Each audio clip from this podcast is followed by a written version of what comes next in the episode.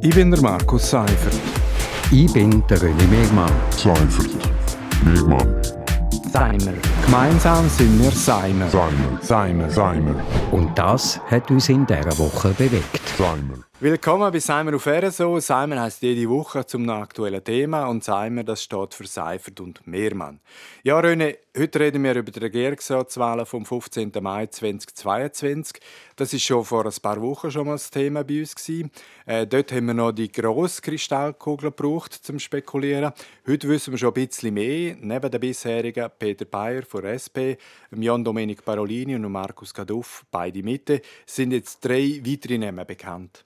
Mhm, das sind sie. Und äh, es ist nur eine Frau dabei. Und das finde ich eigentlich skandalös. Äh, seit dieser Woche äh, wissen wir, dass Carmelia Meissen auch für die Mitte kandidieren wird. Ähm, und und äh, das ist so auf der Hand gelegen, weil es die anderen Parteien einfach verpasst haben, zum Frauen nominieren. Also jetzt haben wir äh, fünf Kandidaten und eine Kandidatin für fünf Sitze, also mindestens ein Name zu viel.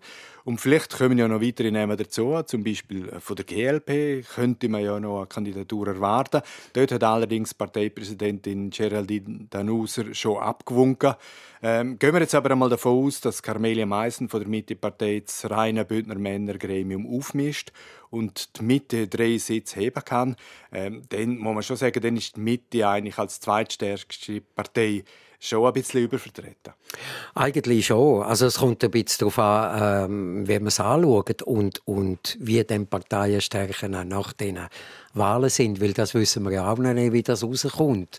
Äh, wir haben jetzt erstmal den Pro Proporz. Ich gehe jetzt mal davon aus, das wird vielleicht so die SP und die SVP stärken und FDP und Mitte eher ein bisschen schwächen. Also wie denn die Verteilung ist, das wird man nicht wissen. Also man wählt eigentlich eine Regierung, wo man nachher nicht weiß, ob sie auch das äh, Parlament, das das Volk gewählt hat, oder die Parteistärken ab, ab äh, bilden wird. Aber nichtsdestotrotz, es braucht Frauen in der Regierung. Also ich glaube, da, da, ja, da führt kein Weg äh, vorbei.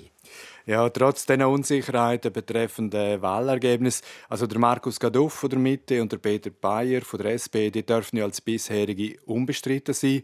Äh, und wenn sich das Bündner Stimmvolk dann für eine Frau in der Regierung entscheidet, dann könnte es wahrscheinlich am ehesten für den Jan Domenic Parolini eng werden. Er ist ja als BDP-Vertreter gewählt worden, aber seit der Fusion mit der CVP ist BDP, also sagen wir mal, nicht einmal mehr der kleine Bruder von der CVP.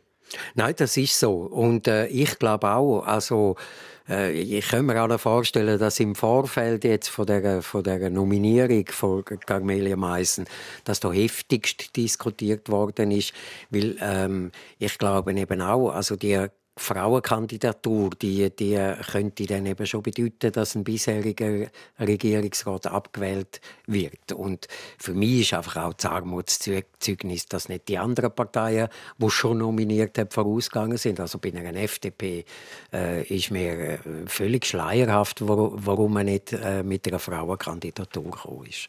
Ja, und wenn man jetzt ja davon ausgeht, dass die Regierung die Bevölkerung äh, einigermaßen repräsentieren soll, äh, dann macht die aktuelle Regierung ja ein unvollständiges Bild. Die Frauen finden gerne nicht statt und die wählerstärkste Partei im Proporz wäre die SVP. Auch die ist nicht vertreten. Ist denn jetzt die Wahl vom SVP-Kandidaten Roman Hug unbestritten? Ich weiß nicht, ob sie unbestritten ist und ist immer ein bisschen die Frage, ähm, ob denn bei den Regierungsratswahlen, wo es wirklich um Köpfe geht, ob dort äh, die SVP dann ihre Stimme kann machen kann.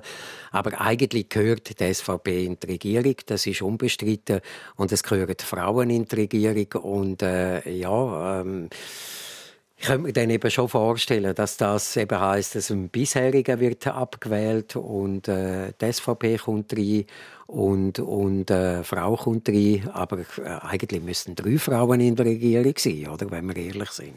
Das sehe ich eigentlich auch so. Jetzt, äh, neben der Partei und Geschlecht spielt ja auch Geografie eine Rolle. Also, auffallend ist ja, dass mit dem Peter Bayer, Markus Gaduff und eventuell eben der Carmelia Meissen äh, drei Kandidierende auf einer Fläche von einem Pierre Decklinder sur selber Platz hätten. Das geht ja eigentlich genauso wenig wie ein reines Männergremium. Das geht genauso wenig. Aber ich glaube, so die, die äh, regionale Verankerung, die ist wahrscheinlich heute auch nicht mehr ganz so wichtig, wie sie schon war. Und ich denke, man, man könnte jetzt auch mal vier Jahre mit, mit so etwas leben. Das müsste sich einfach nachher wieder einpendeln. Man sieht das ja auch im Bundesrat. Da wird man ja auch immer möglichst alle Landesteile irgendwie vertreten haben. Und das geht einfach nicht jedes Mal auf. Ähm, und, und da muss man vielleicht einmal sagen, okay, jetzt ist es seit vier Jahren ein bisschen so selberlastig, aber äh, nachher kommt dann wieder ein Vertreter aus Südbünden oder, oder aus dem Engadin. Wir machen einen Schlusspunkt an dieser Stelle. Äh, Seimer gibt es als Podcast oder immer am Freitag am 7. Uhr auf RSO. Ich bin der Markus Seifert. Ich bin der René Megmann. Seifert. Megmann. Seimer. Gemeinsam sind wir Seimer. Seimer. Seimer. Seimer. Und das hat uns in dieser Woche bewegt. Seimer.